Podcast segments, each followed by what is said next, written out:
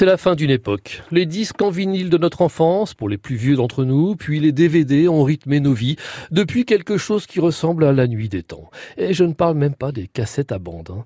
La musique avait quelque chose de matériel. Elle remplissait les salons, mais plus encore les chambres d'adolescents. Elle s'emballait dans des papiers cadeaux et ne ratait que rarement les anniversaires et les fêtes de Noël. Souvenez-vous, les vinyles et les DVD remplissaient même des magasins entiers. On les appelait des disquaires ils n'ont pas encore totalement disparu, bien sûr.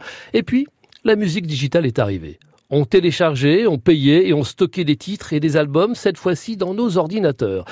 Eh bien, tout cela, c'est du passé.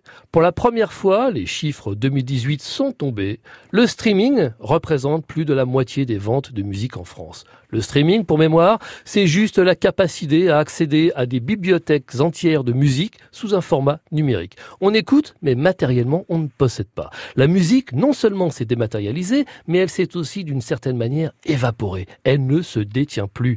On paye pour y accéder et elle s'offre entière à nos oreilles. En termes de vente, le streaming payant bondit à l'image des plateformes Spotify, Apple Music ou Deezer, alors que la vente de musique physique, elle, c'est comme ça qu'on l'appelle, baisse de manière constante. Le mouvement est sans appel, lent mais sûr. La musique physique, elle, va gentiment s'installer dans les brocantes et dans les vides-greniers.